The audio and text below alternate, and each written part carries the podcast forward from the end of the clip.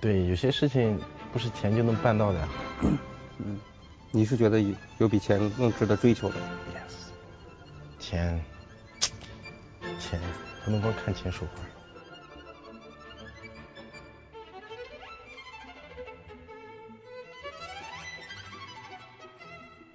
你希望以后你成为足球巨星之后，你的转会费达到多少钱？六七千万吧。七千万人民币还是美金？美元。哦，美元。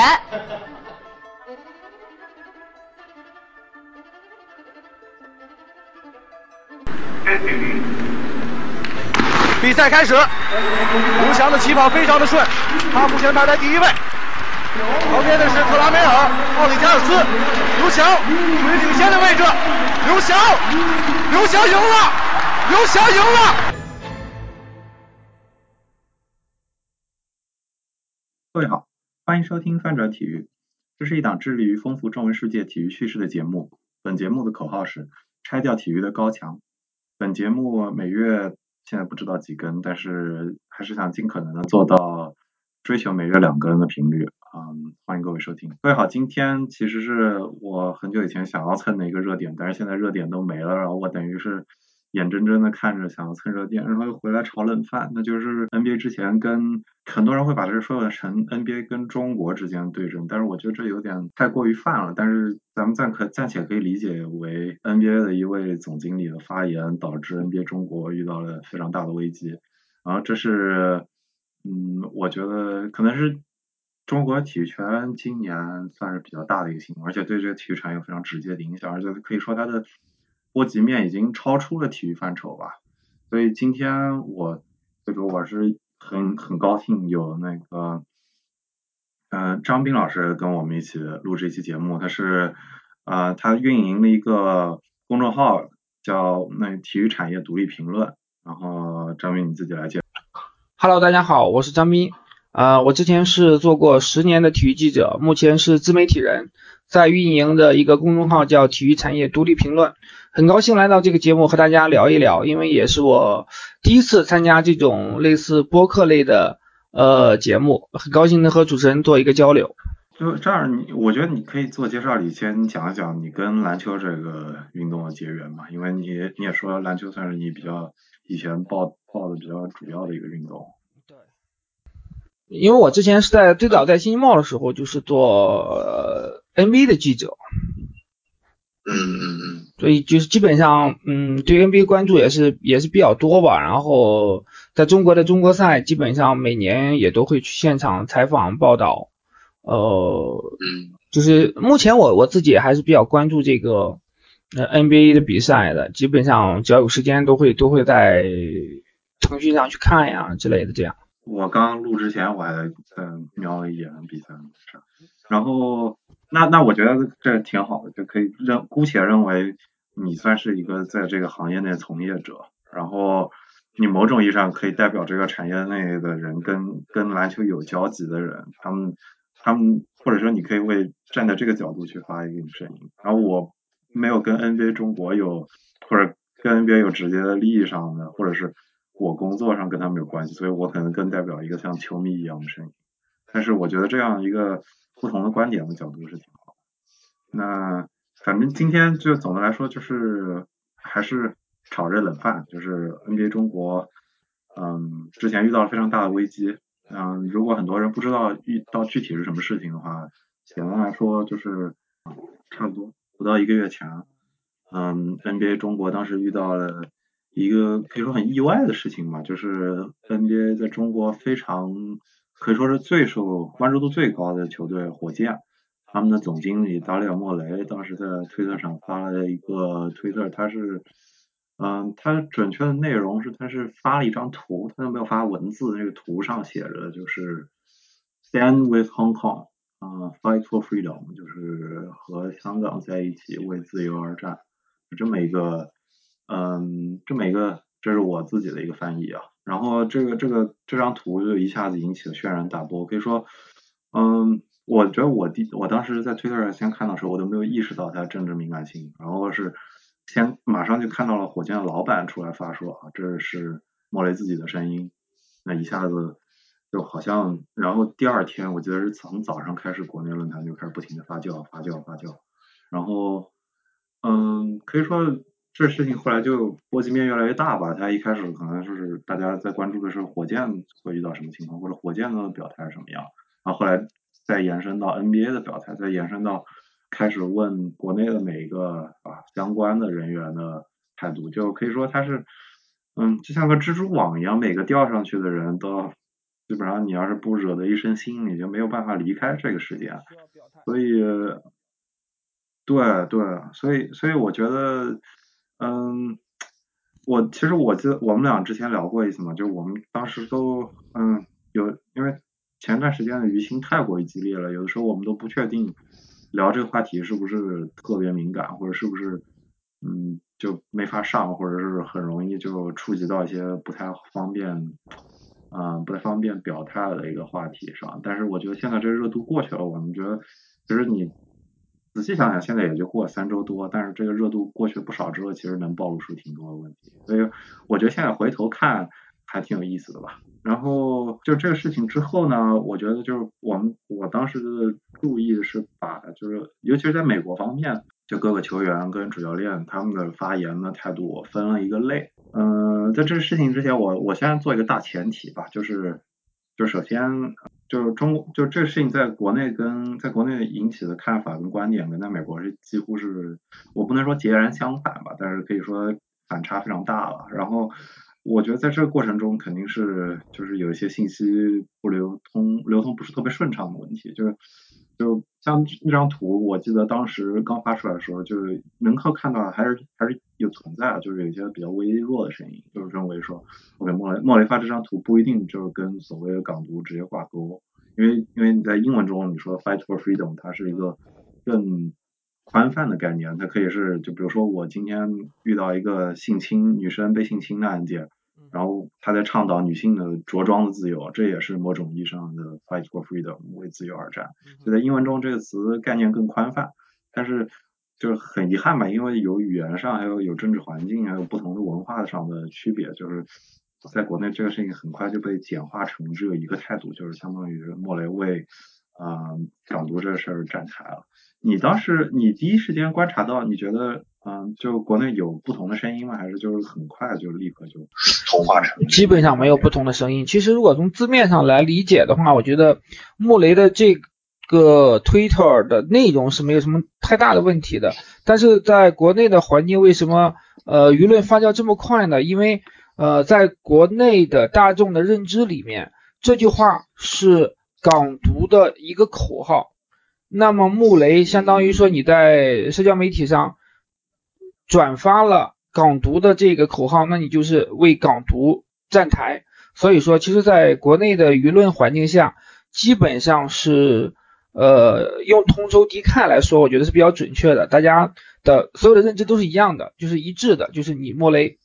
呃支持港独，是这是画等号的。那么我个人可能会持不同的意见吧，但是从主流的。呃，舆论环境来看，其实基本上就是得到了这样一个认知或者是一个结论。对，我记得当时印象特别深刻，就是这事出来第一天还是第二天，后来就是央视发了一个短视频哈，就是说什么什么中国不需要火箭还是什么，就是相当于是就是一个主持人对着镜头在那斥责穆雷那样，就是一个我觉得就是某种意义上是一个新时代的，就是你怎么利用短视频来传递自己声音的。就传统媒体做出了一个非常有意思的榜样吧，所以所以我觉得在那个之后，就很快这个声音就变得非常统一了，就是大家认为说，莫雷就是你，就一旦你上升到了认为这是一个所谓分裂国家的态度上，那就从 OK 你这个人对中国友不友好，就立马变成了你必须得道歉，你是不是在侮辱中国？就是话题升级的很快。对，因为你它涉及到挑战。这个呃主权这个底线的问题了。然后我觉得，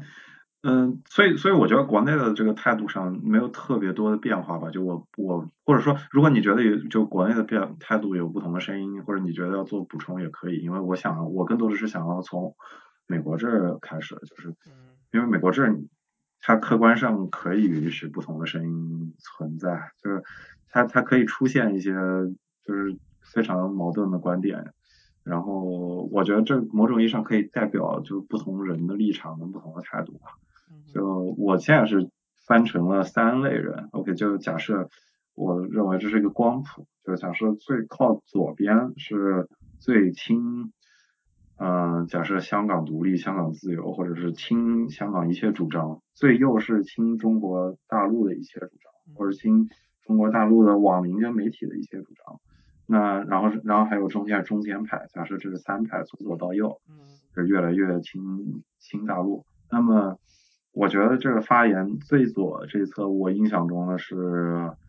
呃波波维奇跟坎特他们的发言应该是最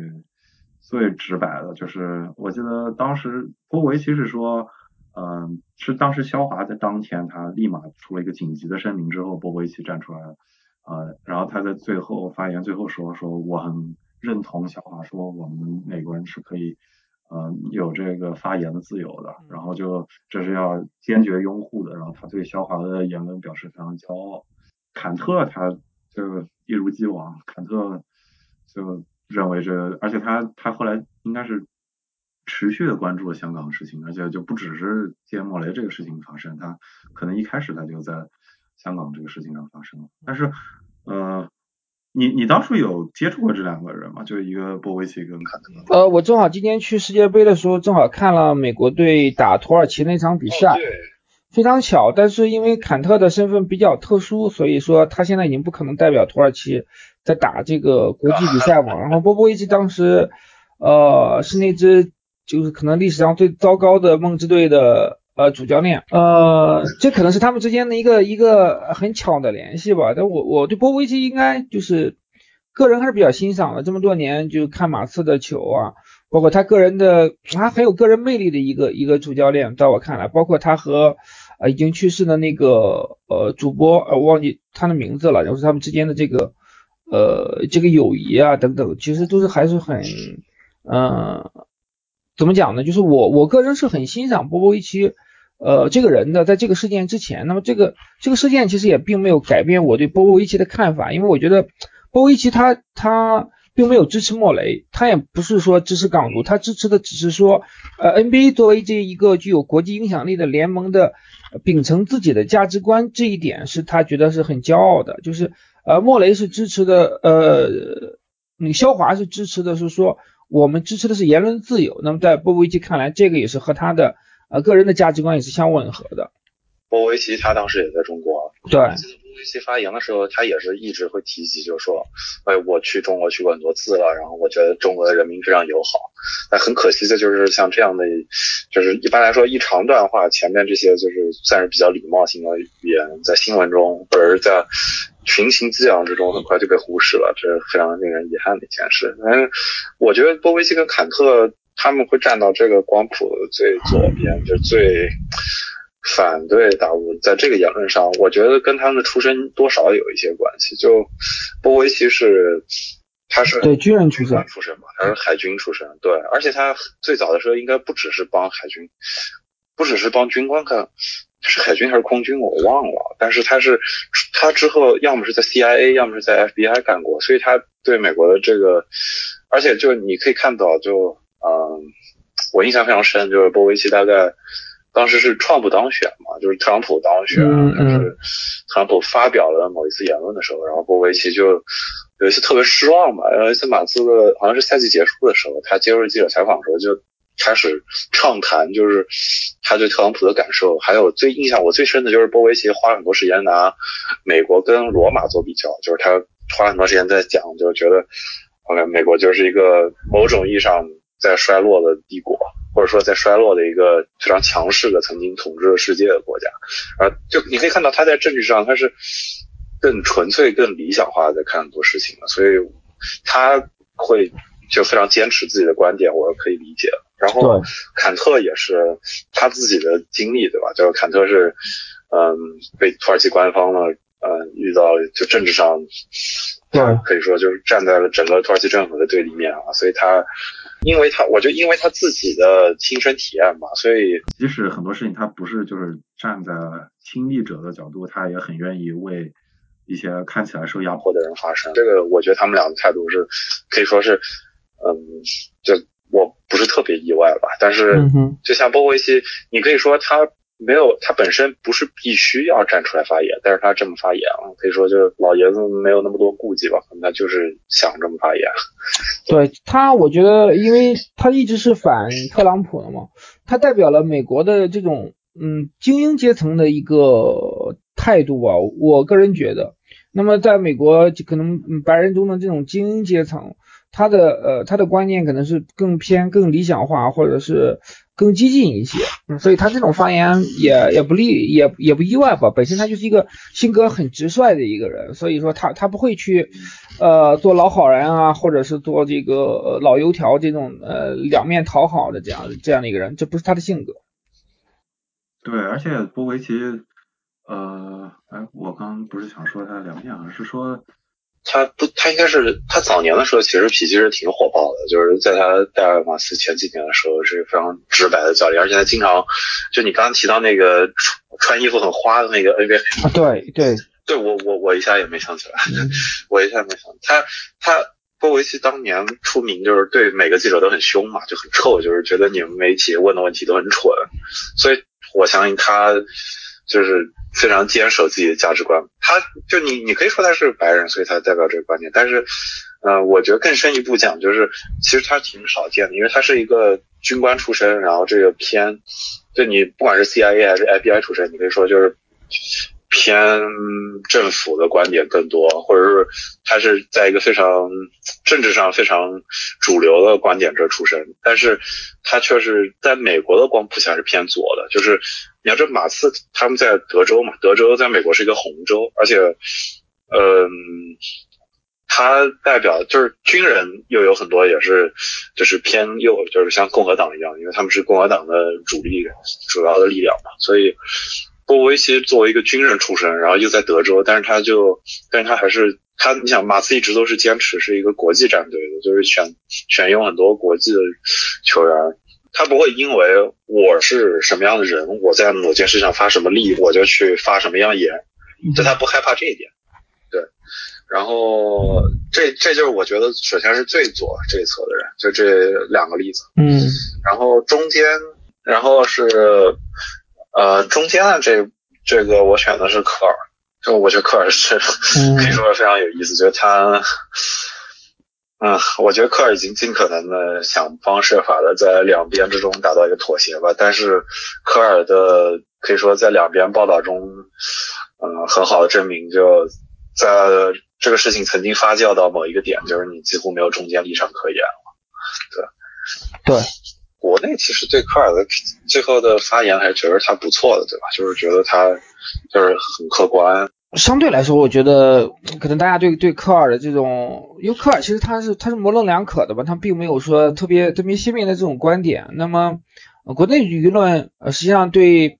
呃 NBA 的大多数的相关从业者后边的这个态度，我觉得是是这样的，就是你如果你不是说很旗帜鲜明的支持。呃，莫雷，那基本上就会觉得你还是有一些呃比较理智啊，或者是比较比较理性的这样一个一个观点在里面的。所以，呃，科尔当然他的表表态让包括让特朗普也都非常不满意。那么，我觉得国内对对对对科尔还是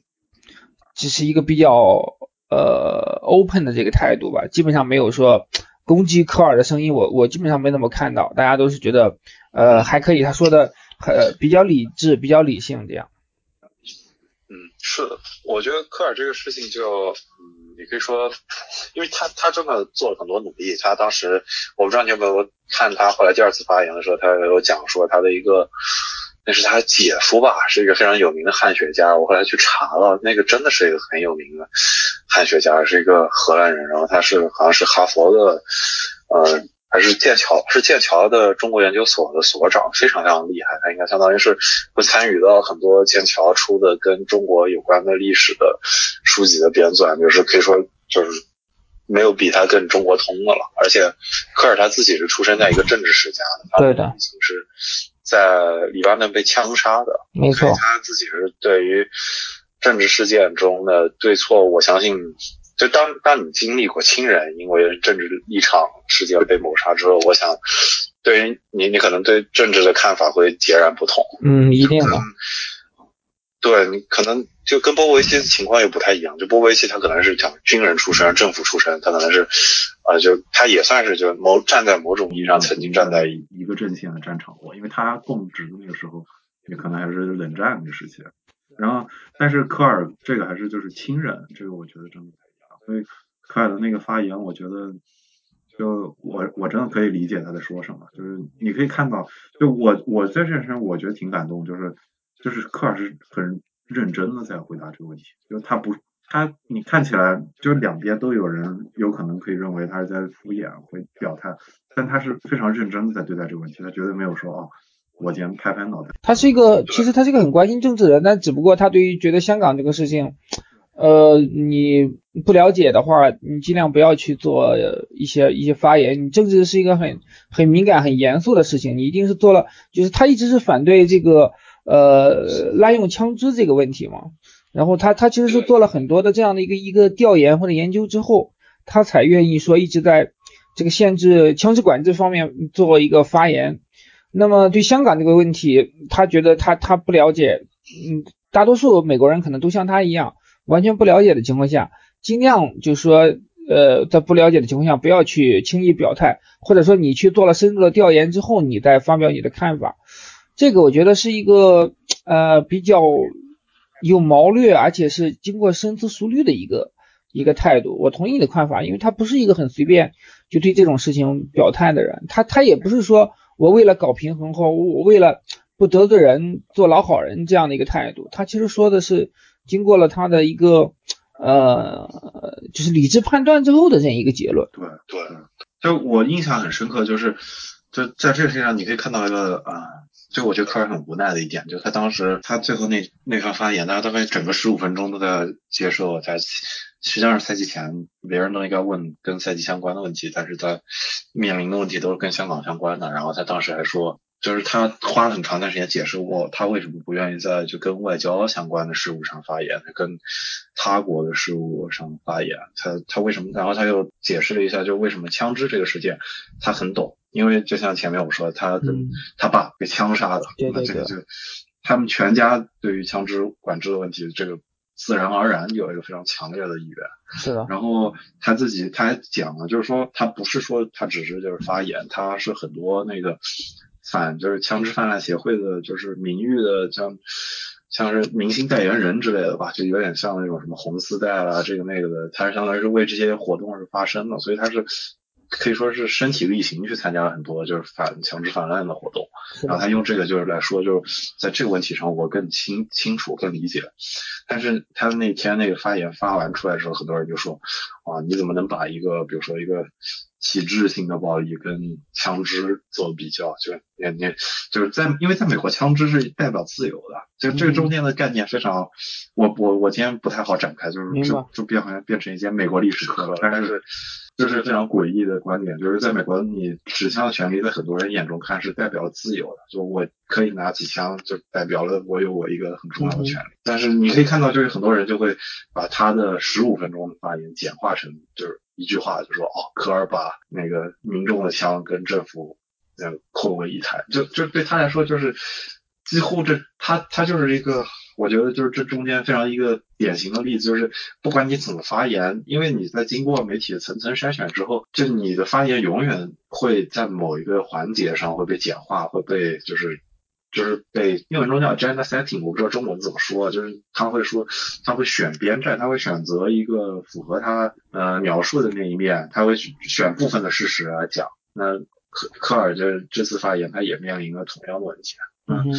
所以我觉得很无奈吧，他这已经是尽到他最大的力了。然后，呃，我觉得还有一边呢，第三排，我这是非常粗浅分类，第三排，那就是最轻中的。我认为最最轻中的发言是很有意思的是，首先是雷阿伦跟里弗斯，他们两个人。呃，一个是已经退役很多年的一个一个传奇射手，一个是现在是快船队的主教练。然后他们应该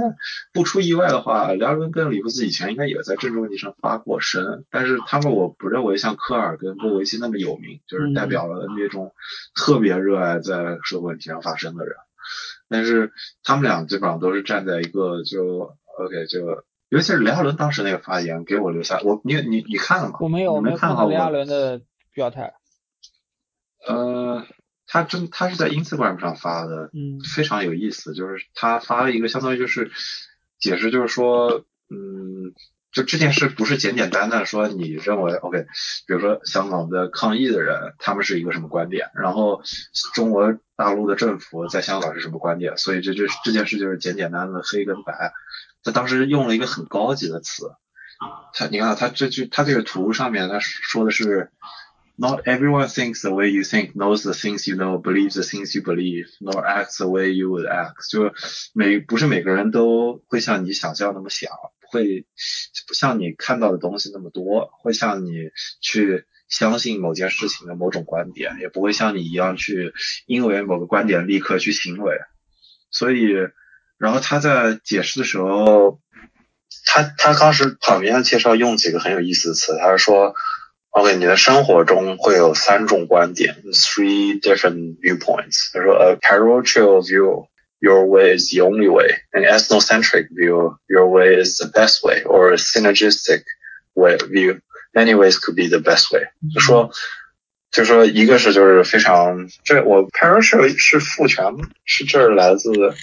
是来自于父权的一个单词，还是反正来自应该是来自于宗教的一个单词，就是说就是我非常。 独立的，就我非常自我的一个观点，就是嗯我说的就是永远是我是对的。OK，然后 ethnocentric view 就是 ethnicity 就是种族嘛、嗯 e t h n i c e n t r i c 就是说你任何事情看事情都是以种族为先，就是你认为种族平等是最重要的事情，或者你认为我要尽可能解决种族之中不平等，或者是我看什么事情的我是站在一个谁是谁是族群，谁不是族群的这个角度去看问题。嗯哼，所以他会说，就是有的人是持这个观点嘛，还有 synergistic way，就是就是一个更聚合型的观点，就是可能能看到各种各样的答案。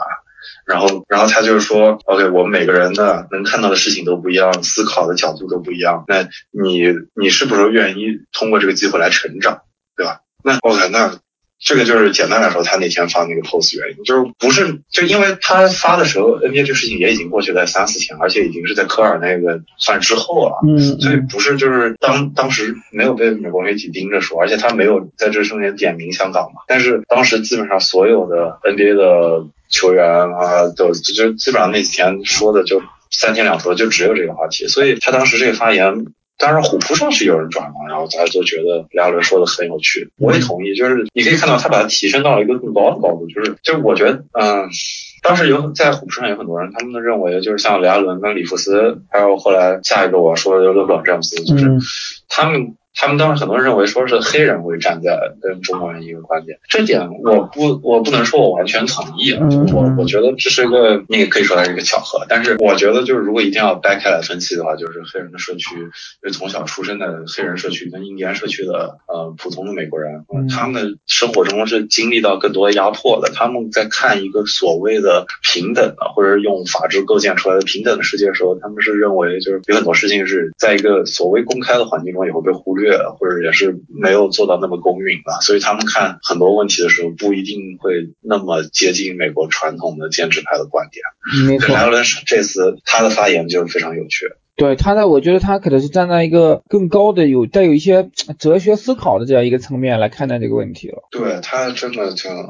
就我觉得他更多的是在借这个机会提醒很多人，就是你要去就你在看到一个跟你截然不同的观点的时候，你一开始都要先思考一下，而不是先就是本能的对。对，因为尤其是就在这个事情上，我觉得他在观察上准确的，就是你你也不能说就是 OK，就现在我们前面说到，就是嗯在大陆这儿的媒体跟普通的球迷，他看到的观点，在某种意义上也是经历了，也不是特别准确的，因为中间有翻译，有各种各样信息流通的问题。他持有的观点也不一定是对这个问题是最直白的，或者是他看到的是个最简单、最直接的各种各样的信息。但是没有办法，就是两边的人都是因此会有一些自己的偏见，和会对对方有些偏见。所以艾伦的这个发言是我觉得就是水平很高了。是的，但是它的热度不是最高。但我里弗斯，我觉得就是有点类似吧，但他没有像莱伦拔到那么高。里弗斯，我就只是把它归到这一类。但是有人感兴趣的话，也可以去看他的发言，也是更偏，就是觉得就是 OK，你必须要就事论事的去看问题。对，而且你他他的他一个很重要的观点是，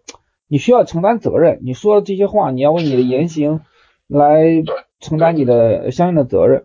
对对对，这就是我后面下一个，我觉得就是我觉得单独把它列出来，就是詹姆斯发言，就嗯哼，詹姆斯发言昨天就有突出一个核心的观点嘛，就是我觉得詹姆斯就是他不只是发言，所以我这稍微介绍一下，就是詹姆斯在，因为他当时他代表湖人是后来来中国打中国赛了，就是出了这个事情之后，嗯大概是一周还是两周后，我记得来打中国赛，马上就是两很多人天之都在想后就就就他就到上海了。哦，两天之后是吗？嗯对对对。然后他当时就是中国赛最后相当于是在那天比赛前才确认，就是说 OK，我们还是继续会打中国赛，对然后球员也正常打，然后很多观众也去了。然后但是詹姆斯你可以看到他后来就是他相当于是已经离开美国，对，在中国的时候他们没有接受采访。对对对，但是已经回去以后才有人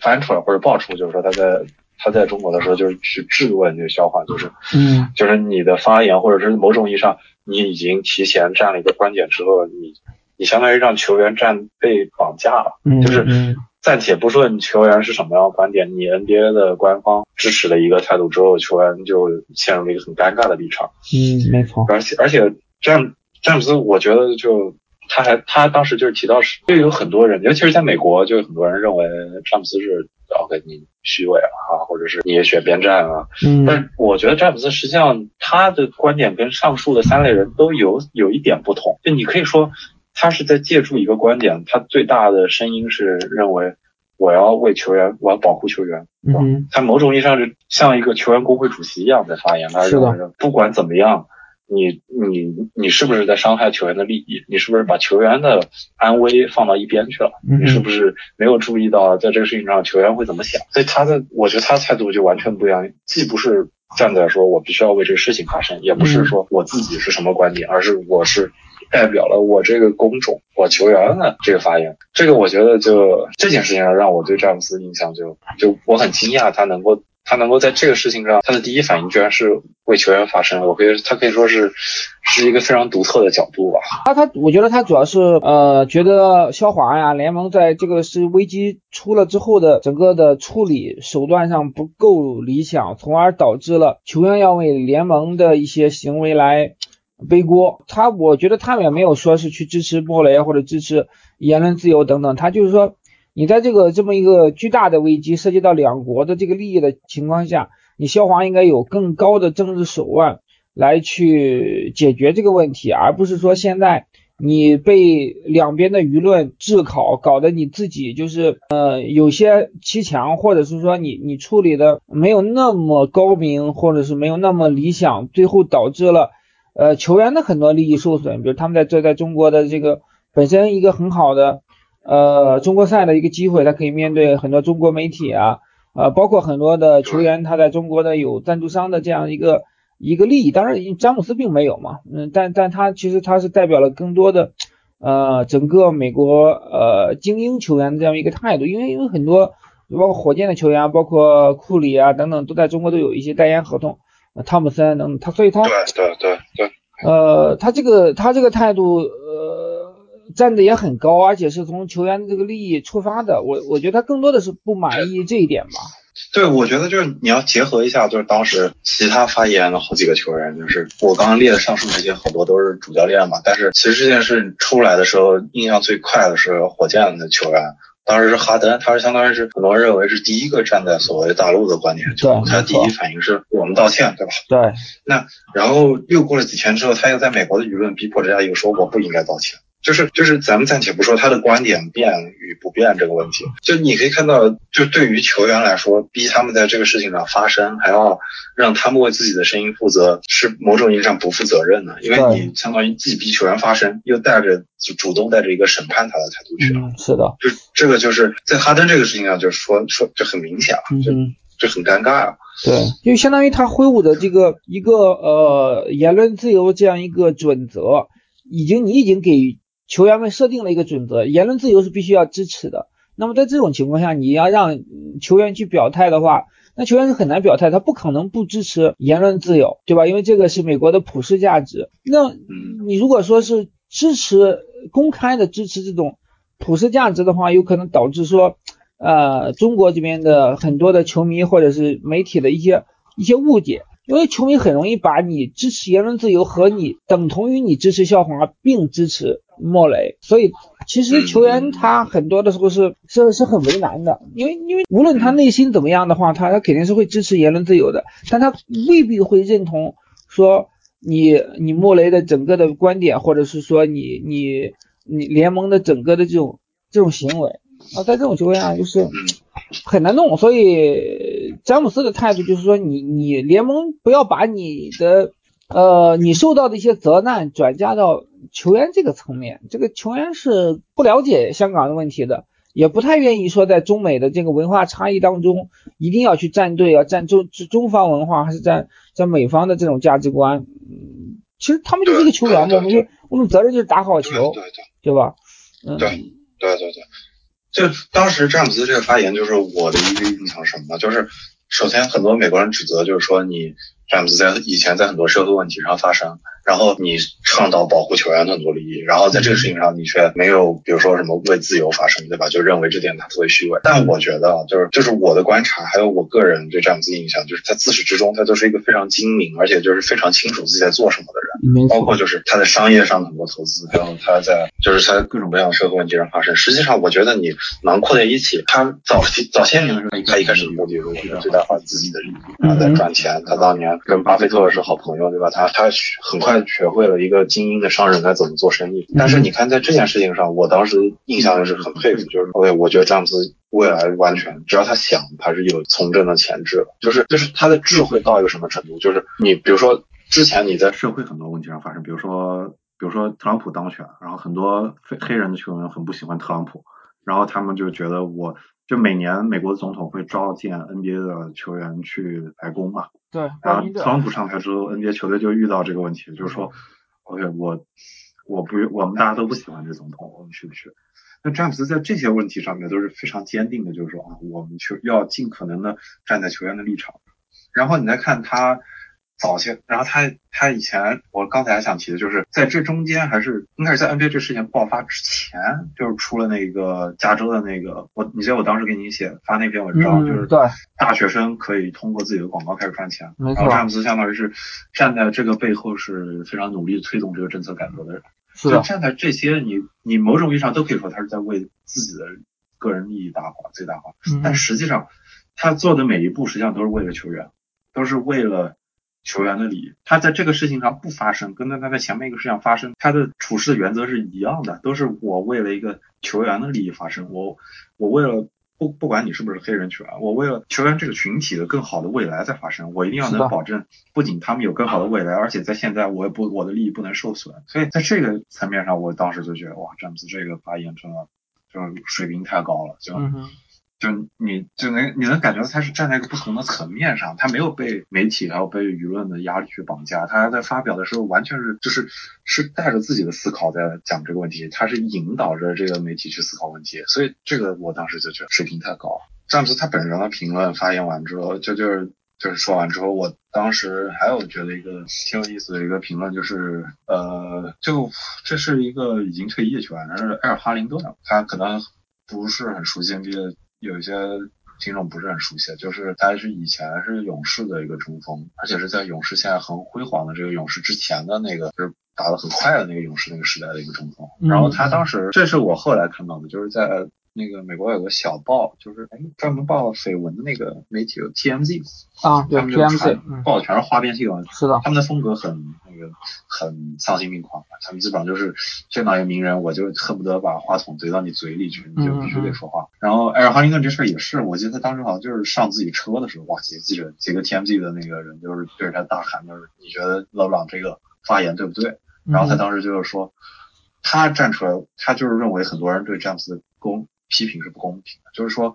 ，OK，首先詹姆斯凭什么一定要说话？就是很多人已经默认了，就你在美国他已经默认了，就是说你作为詹姆斯，你怎么能不在这个事情上发言？但这个实际上是一个很荒谬的想法，就是球员他，就我不一定要球员，就是每个个体，他可以在十件事上发生，他可以就是下一件事，因为他某种的利益他就不愿意发生，这不是一个就是应该被批评的原因，或者应该被指责的原因，就是你应该允许他有一个不发言的自由，这也是对艾尔豪因没错当时。但是就是詹姆斯，我可以说他是站在一个更高的角度，他当然你也可以说就是是某种意义上是记者的报道逼迫詹姆斯，就是被为他吸引来了这个热度，所以他 OK 他去发声，然后他没有办法逃开这个事情。但是你看他的发言，真的就跟前面几位都不太一样，没有纯粹意义上的，当然也有可能他跟他立场不一样，像科尔跟波维奇不可能说我们要为球员考虑。嗯哼，对，这但詹姆斯可以，他是真的是，就我觉得在这件事情上，他的处理就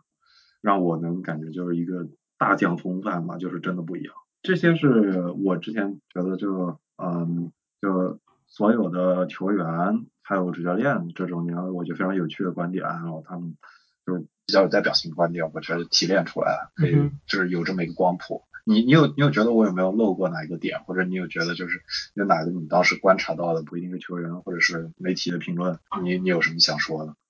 我感觉基本上就是差不太多吧，就这就这几类的，我观察到的也就是也就这些人，呃，其他的更多的更深的表态应该也没有了，没有什么特别的，基本上就是在这几类里面吧。然后关于这个事儿，我当时呃，就这个 NBA 那个事出来之后，我觉得大概是过两三天吧，美国出来一个很有意思的，就跟 NBA 没有太大关系啊，这个完全应该是娱乐圈的人，嗯，就是关注美国的真人秀节目的人才会关注的一个点，就是美国有一个很有名的脱口秀叫艾伦秀，嗯，艾伦我知道秀，你知道有，一个短发的一个 Ellen，她我忘了她的，反正她是一个女主持人，然后她主持的这个脱口秀非常受欢迎，对，在美国可以说是最受欢迎之一。然后，所以她在美国是个很有名的名人，你可以理解，她其实有点像金星吧，但是啊，对，她的知名度比金星高两个档次，就是国民级主持人。嗯明白，那当时 Allen 在这个事情之后，他跟这事儿没有任何关系，但是我当时就是觉得很有意思是，好像是休斯顿的一场棒球赛吧，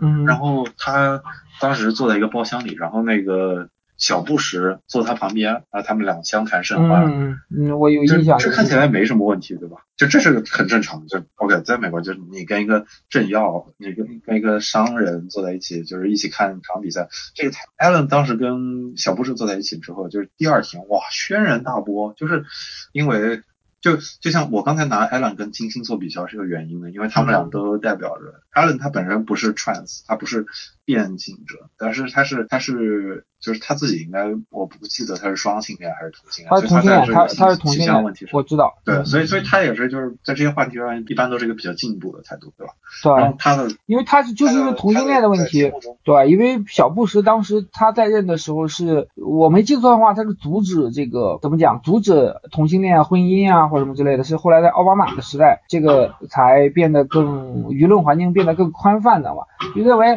呃，舆美国舆论会认为你你艾伦作为一个这个同性恋群体，那么你不应该和小布什在那儿，呃，称就相谈甚欢呀，在那儿坐在一起这样看这个这个比赛。嗯但在艾伦看来，这个其实这也是一种道德绑架吧。这完全就是道德绑架嗯，这个。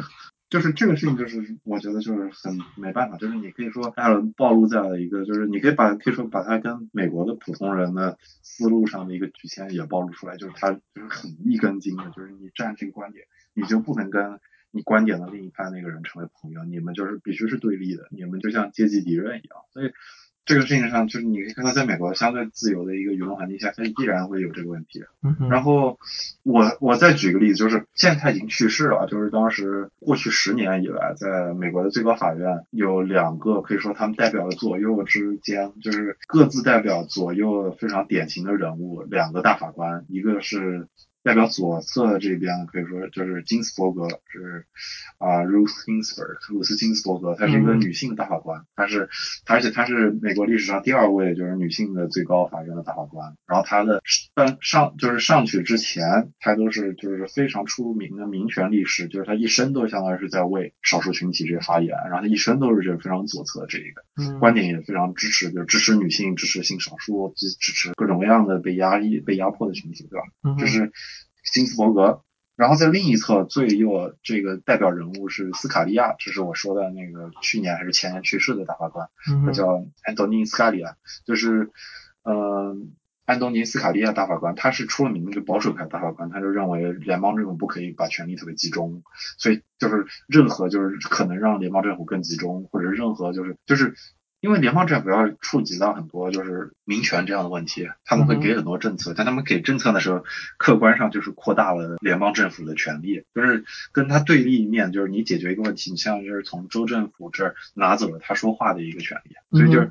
他就是认为就是州政府应该有更多权利，所以这是他一般来说的观点，或者他认为就是宪法没有赋予的权利，你就不能瞎编乱造。他们俩在这个光谱上是区别非常大的，但是当年就。金斯伯格在那个斯卡利亚去世的时候，他当年提到斯卡利亚的一句话，就经常被人拿出来引用，就是说有记者就是有一次翻出来，就是他们俩好像以前是我忘了是大法官一起出去还是一次，好像是在哪个国家，然后就有一张照片是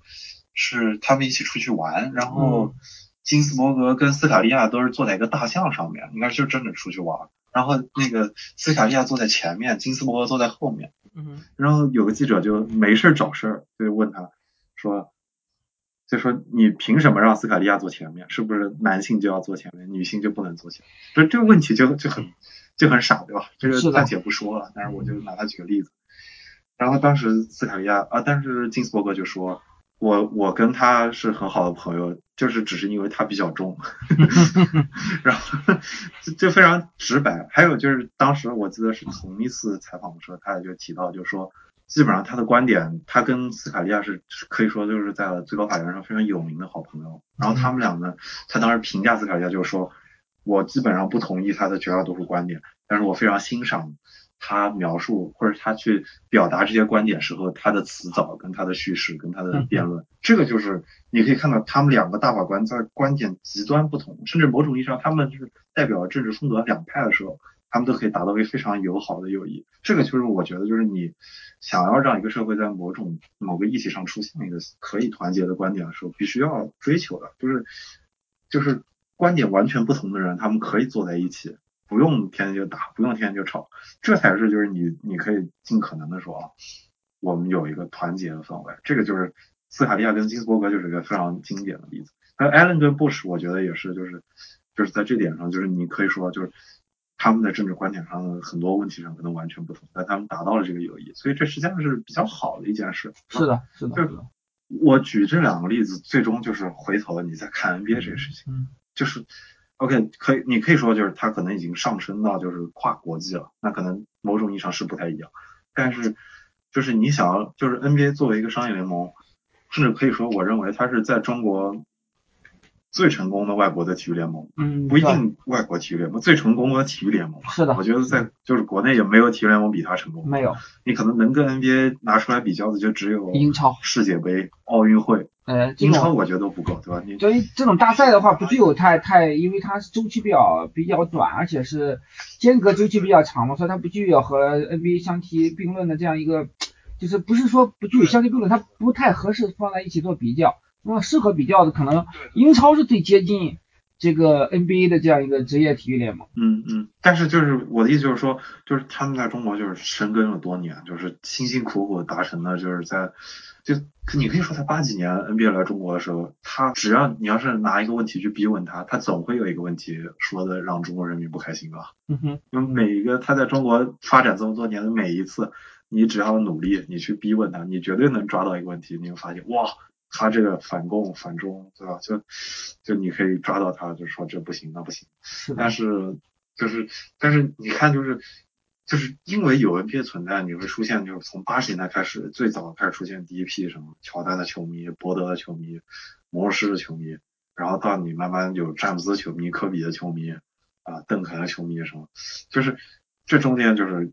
终于就是大家开始出现一个相对就是你在一些观点上大家有共同的话题了。这个是就是对话的一个前提，就是你你想要有一个解决问题的对话，你首先你得有一个能够对话的基础。那 NBA 某种意义上就是在提供这个基础，提供这个底子。但是你这个事情，我可以说就是两边的处理，某种意义上就是在掀桌子。但是掀桌子就是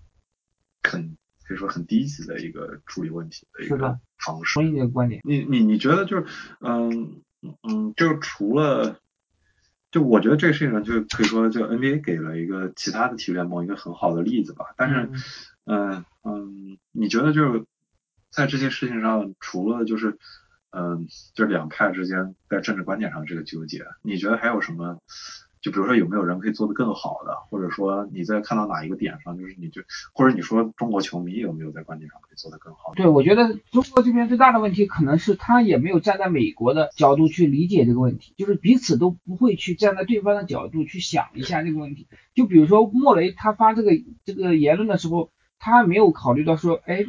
这个呃，他中国人是怎么来认知这个事情的？就是可能同样的问题，我看到有些观点说，就是说为什么中国人主权的，包括包括蔡崇信那封公开信都提到了，中国人对于这个主权这个事情是可能是看到的是比呃大多数其他国家的人更重视主权的问题，包括呃我看到 CNN 的一篇报道吧，还是华尔街日报我忘记了，他也提到是中国人是最爱国的这么一个一个群体，那么就是在莫雷在。发表这这份言论的前提下，他没有考虑到这个去站在中国人的角度上去去想一想这个问题。那么其实反过来呢，国内的人在呃看美国这一群 NBA 群体的发言的时候，也没有说试图站在对方的角度去想想他为什么要发这这样的言论。你比如说，我们为我们大多数中国人为什么没有思考一下，为什么莫雷要去发这个这个言论？那么。有些人会觉得莫雷是要往政治上靠，要为他以后，但我认为这个这个是阴谋论啊，这个这个是没有任何观点可支撑的。那么大多数的，就是说中国人没有想到说，哎，美国人的他的他的他的价值观和我们是完全不同的，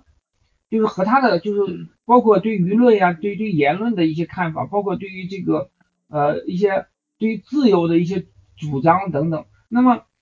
因为你没有办法站到对方的角度去想问题的话，所以说双方的价值体系是完全不一致的，那造成了这个矛盾，很多情况下是没有办法去就是说服对方，所以说最后导致了问题的激化。我觉得最大的问最大的最大的原因是在这儿。那么呃，可能最理想的理想的球迷的情况下，其实是应该说能够就是能够在对方的角度上去去往对方的角度上去站一下，去考虑一下。说对方这样的话是不是有道理？是不是有我们值得我们借鉴的东西？而不要过分的上纲上线，认为那么你莫雷一定是支持港独，或者是说你支持莫雷的人就一定是支持港独。那么或者是说你 NBA 的你不你不为中国人说话，那你就是那个你就是我们敌人，我们就要把你一棒子打死。其实不是这样的，就是因为每个人的观点是是是是不一致的，因为你的。你的成长环境，你的你的受教育的程度，你对于世界事事物的看待的角度等等等等，造成了呃不同的人的观点不一样。这不仅仅是限于说中美之间，你你中国人不同的群体、不同的知识阶层，对吧？你的你的认知也是完全不一样的。那么在这种情况下，就是能够让体育更纯粹一些，就我认为是最最最重要，就是大家是求同存异，你没有办法说让让任何一个人都按照你的价值观。去看待这个这个所有问题，N NBA 对外是传递了一些普世价值，但你也没有办法说让你的所有的球迷都认可你的这种呃价值观，那么你更多的是要包容，对吧？你有一些人，嗯，他不并不完全认可你 NBA 传导的价值观，但是他他喜欢看你的这个球，那不也很好吗？对，所以，哎，你刚刚提到那个，就其实即使在中国人中间也有不同的观点的时候，我就想要问，就是。就是当时中国赛，我们刚才之前有比较简单的提到中国赛，但是没有提到，就是中国赛当时引起了一个争议，就是很多当时站在就是非常激进的站在就是大陆的观点的人，他们认为中国赛坐满是一件很羞耻的事情。就我觉得对你来说，我的问题就是，你觉得就是站在一个从业者的角度，你认为就是中国赛首先继续办了，然后做满了，这是一个好事还是坏事？反正你认为就这中间为什么会说就做满了？我认为这肯定是一个好事情，因为呃这个票是提前销售的，而且这个票非常的火爆，历来历来的话，你从正规渠道都已经很难买票，都需要找黄牛或者是赞助商之类的去去找票。那么这样一个价格远远超过它自身价值的一个门票被炒到这样的，就是说你这个比赛只要不取消，没有退票，那么所有的这个人是我买票，相当于是个契约。对吧？我遵守契约精神，我买了，其实这个这个票务本身就是一个契约的一个凭证嘛。我买了票，就意味着说我们达成这种契约，我遵守契约，这是一个一个遵守契约这样一个行为。我不认为有什么不妥。但如果你觉得你你受到冒犯了，你不去，那是你是个人的权利。你去并没有任何不妥之处。那么从整个这个世界上来说呢，你去的话，更加的，我为什么说这是个好事情呢？因为是因为后边其实包括上层啊，包括呃，甚至胡锡进也逐渐意识到了，你如果过分的将 NBA 事件政治化的话，有可能伤害到我们的 中国的形象，伤害到一些外资企业到在中国的呃投资。甚至有可能说，因为舆论环境的，呃，让让外界觉得你的舆论环境不好，从而影响，有可能影响到你你未来的这个冬冬奥会的举办等等，那一系列的话，就是这个事情如果是扩大化，或者是说呃势头是走向更极端的话，那有可能对于你中国的经济，对于你中美的交流、中外的交流，都带来一些负面的影响，这是得不偿失的。那么，呃。大多数的球迷去坐满了这个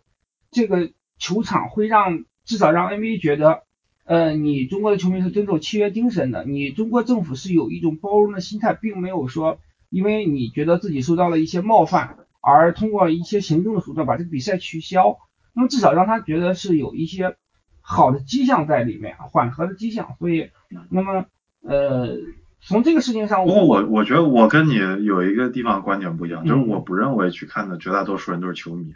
这是我的一个假设，就是我认为去看中国赛很多人其实不如是球。呃，绝大多数我我觉得还是球迷为主，当然你肯定也有蹭热闹的，但这种比赛，尤其是在中国 NBA NBA 中国赛已经举办了那么多年了，有一些当然有一些赞助商会邀请的一些客户什么之类的，那么他们嗯是一个一个搜索行为嘛，但我觉得百分之。嗯，七八十肯定还是以纯球迷为主的，要不然你如果不是球迷的话，你不会去花那么高的价钱买一个，呃，即便是我，如果我没有采访证件或者什么，没有没有一些客户赞助商赠票的话，我不会买票去看这个比赛的，因为我没有那么狂热，我觉得它的价值有点超过了，呃呃，它的价格有点超过了它价值了，对我我在电视上看一样的效果的，所以。嗯，我反倒觉得，其实去的肯定还是核心还是以詹姆斯的球迷啊，或者是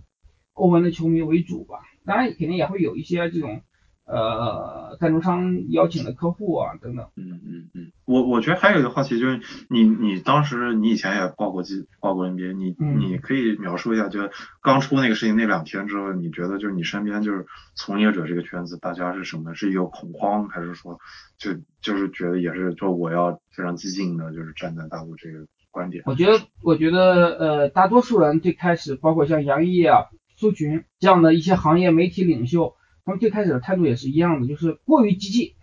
就是过于没有说我要等待世界的发展之后我再发声，而是很快的就和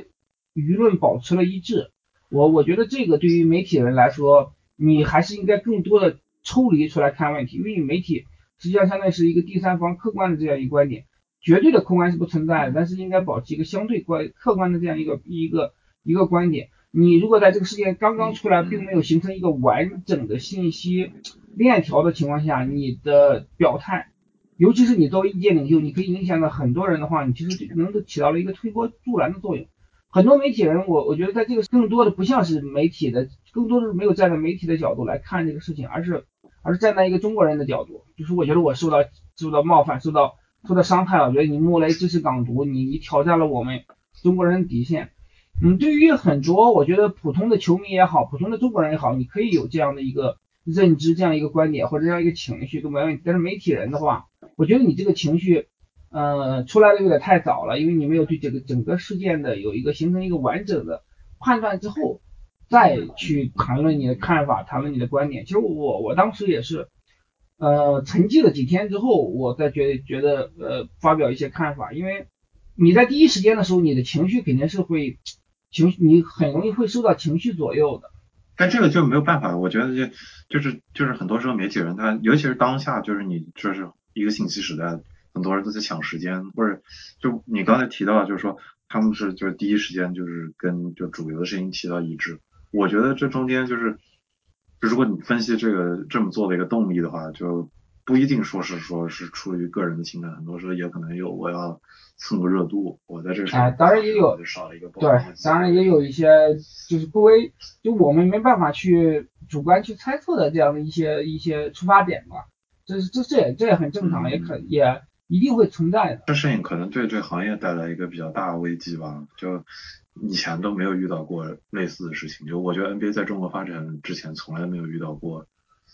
就好像我印象中好像说是九十年代末的时候有一次抗议，好像那是跟南联盟的。对，轰炸南联盟使馆有关，但是那本身没有关系。对对，而且那个就跟现在的这个，就那个时候的体育行当跟现在体育行当完全不一样了。是的，那个时候可能更多还是体制内的从业者，没错，他们他们的本身的能选择的余地也不多，他们能发言的机会也不多，自由度也不高。那这次我觉得更像是一个，就是大范围的，你可以说是对这个体育环境的一个测试吧。嗯哼。看看你这国内的舆论环境是什么样，然后记者可以站在一个什么角度发发言。哦，我我我最后我之还是想要嗯回到就是之前我用嗯我刚才不是提到奥运会跟世界杯吗？嗯哼。那我我其实嗯我觉得刚才我在提到这俩跟 NBA 做比较的时候是认为就他们在中国的影响力很大，但是从另一个方面讲就是我觉得就是奥运会跟世界杯他们。代表了一个，就他们提供了一个所谓的模拟对抗的平台，他们提供了一个就是你不一定要把真正的政以真正的政治压力释放起来，你民众的情绪可以以以这种像我借用外交上你说代理人战争，或者说你说一个区域性的小规模的冲突，你这实际上就是一个虚拟的小规模的冲突，对吧？就是你。你一个像两个人下盘棋一样，我们俩不动手，我们的下盘棋比较。你某种意义上，奥运会跟世界杯，你可以说这中间充斥着各种各样的黑幕什么的，但是这已经是尽可能的和平的在模拟国与国之间的对抗。但是就是他们的他们的他们存在就是希望减轻压力，避免像 NBA 因为这样的事情，像其他的职业体育因为政治的因素受到非常大的波及。但是这次就是。我觉得很遗憾吧，就嗯，尤其是今今年还是篮球世界杯，就是在中国办的，而且美国队就来过中国，就绝大多数世界的球队都来过中国，嗯，可以说挺尴尬的，而且就你你你说你当时报中国世界杯的时候也在对吧？对，呃，对，就是这个，我只是去了一场比赛。但我觉得你从这个角度上说，你你认不认为就？当时中国世界杯上成绩不好，跟这次也就是群情有这么激昂，也有一些关系，并没有。我觉得这个主要时间节点出现在七十年大庆这样一个节点，民众的民众的情绪被调动起来了，就是大家这个爱国热情高涨啊，整个的这个在经过了这么宏伟的阅兵啊，整个这个呃国庆这样一个呃整个舆论的一个发酵，就是说大家的这个。情绪都是一个在一个高亢的状态之下，这个时候的时候，你任何风吹草动都有可能被扩大化。如果比如说这个不是这个节点，你放在一个其他节点的话，可能这个事情的影响力绝对不会有有有这么大。嗯，这倒是，这倒是，这点我都同意。对，但是你可以说，就是你在这中间还是能看到一个 OK。假设按照你这个描述是由国庆发起的，然后，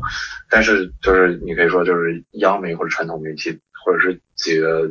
表行业内的意见领袖集体统一的站了一边，而且没有一点中间余地，然后逐渐把这个事情推向了一度不可不可回收的一个地步吧。但是好在是现在就是收回来了。对对对。你你的观察是，你觉得国内现在还有人就是成跟踪这个事情，或者说还在就是以什么样的方式？其实大家都我们这期节目逐渐趋于冷静了吧？大家不再谈论这个问题了。逐渐的，就比如说这些行业领袖们。呃，该谈论 NBA 的又回到了谈论 NBA 的这样一个一个阶段，就是该聊 NBA 就聊 NBA，然后只不过说火箭现在比赛我们是看不到，然后央视还没有还没有复播，整个全面封杀嘛，就是你可以报他们的新闻吗？央视还是全面封杀这样一个状态的。哦，嗯，但整个的舆论已经是网网络上有火箭的比赛直播。没有，就是直播是看不到，你只只能通过盗链或者什么一些非法链接之类的看。呃，腾讯也没有在播火箭的比赛，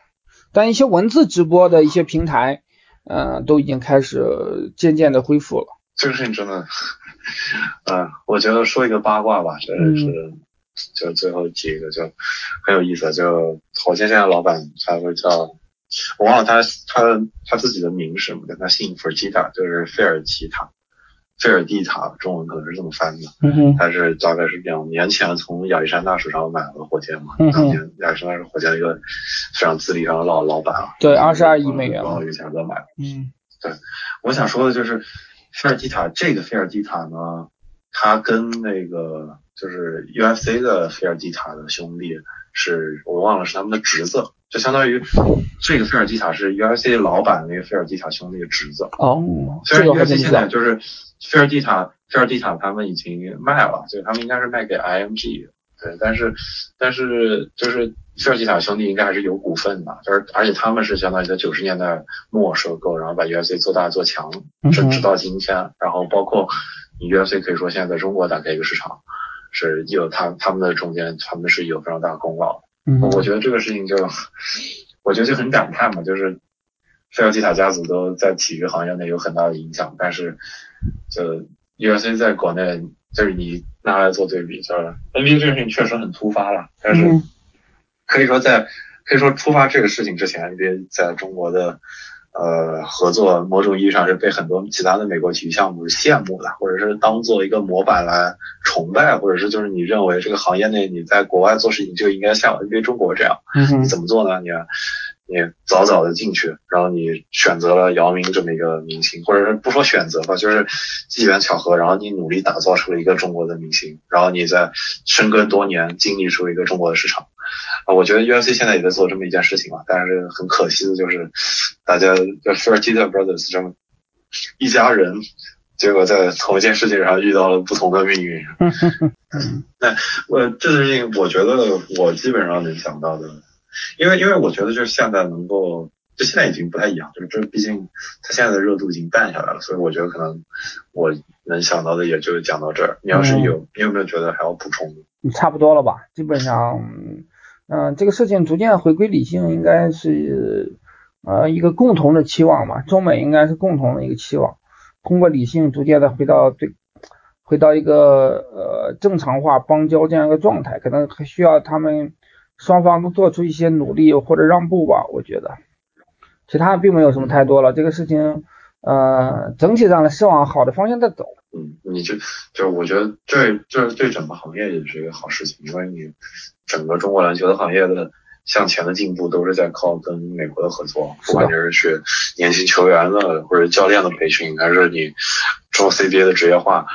就包括就是球迷都支持姚明作为中国篮协的主席。那姚明能带来最大资源，就是他在跟美国这边的资源，那他能够推动中国篮球的发展。几乎你一切想要寻找的一个能帮忙的一个方向，就是跟美国篮球的合作。所以，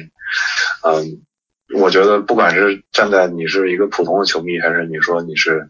呃，就是希望中国篮球好，那这个事情你站在一个很长远的角度，不去计较什么当下的观点、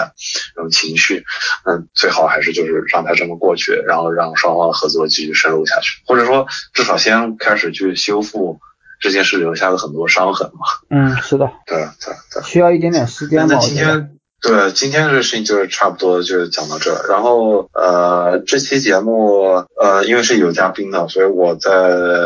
结尾的时候都会有一个环节，就是有个推荐环节。嗯哼，嗯，那我觉得张明你可以来讲一讲，就是你你有不，其实都不一定是要推荐，我觉得你也可以是站在一个角度分享，就是你说。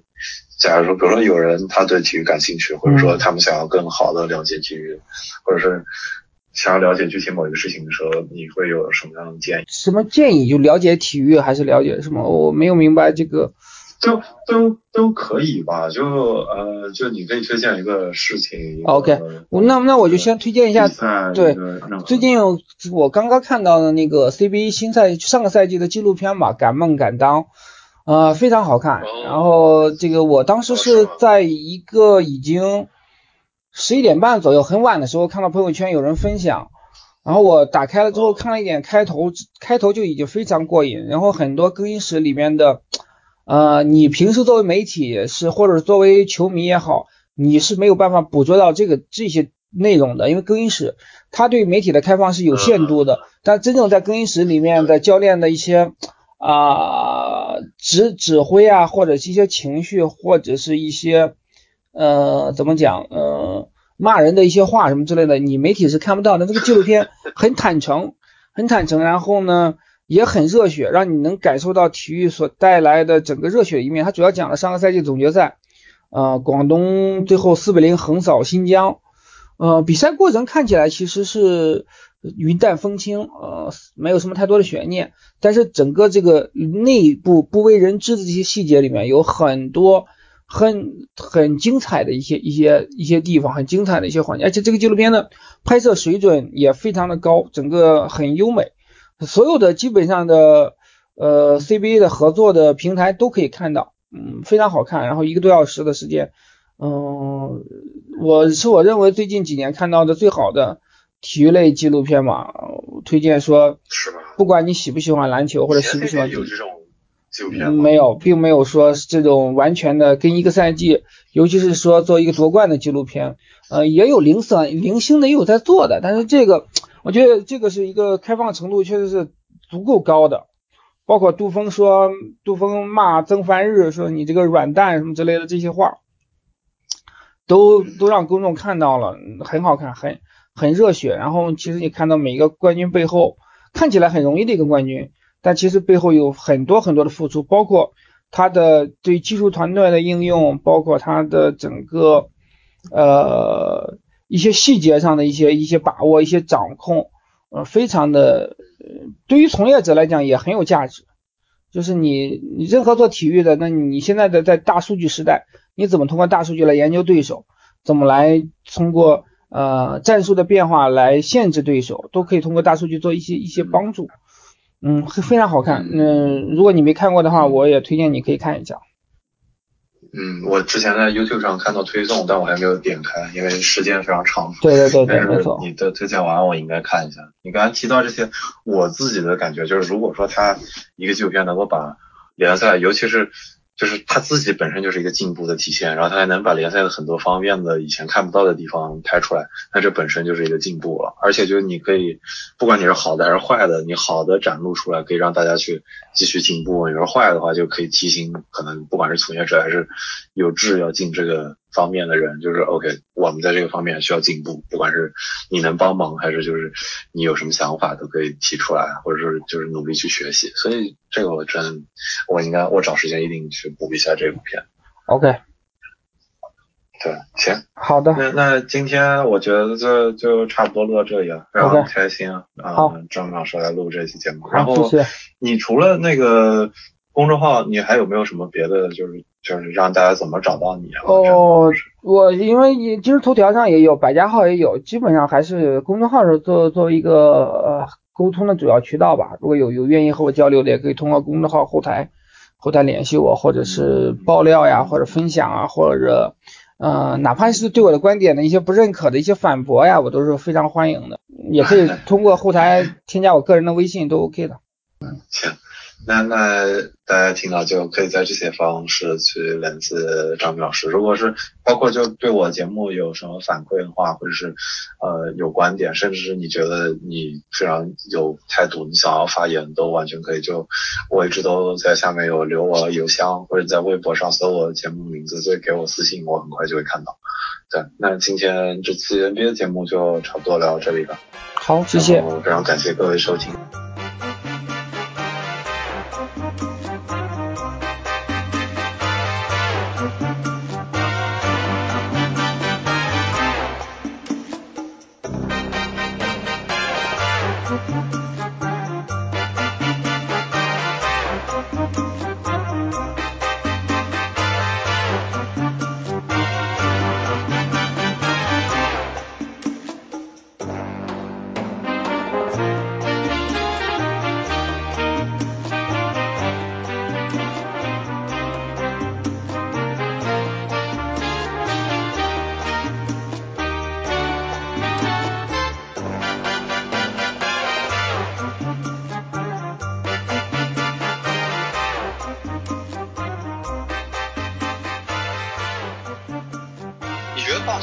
发展怎么样？说实话不是很了解，因为这个项目比较小众，也是也是最近在看，因为 MLB 和正好是这个中中职棒也都找到我了，然后我就多加关注一些吧。但我我本人对于棒球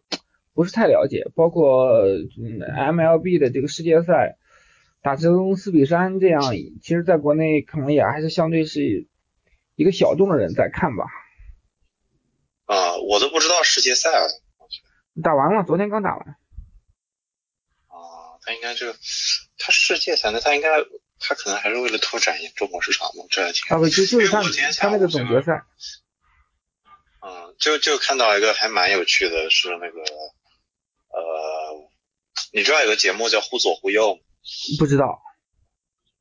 这他们算播客中文播客里面挺有名的一档节目，但他们不是聊体育的啊，他们就聊的比较综合，就是。什么话题都会有，还挺有意思。嗯然后我之前我今天下午就发现他们以前录过一期叫做《新中国棒球史》，哇，很有意思。他们找了一个那个人算几乎算一个学者了，他以前是学历史的，但是他的业余爱好就是研究体育史。然后他他那次是绕着这个话题写了一篇论文，就是讲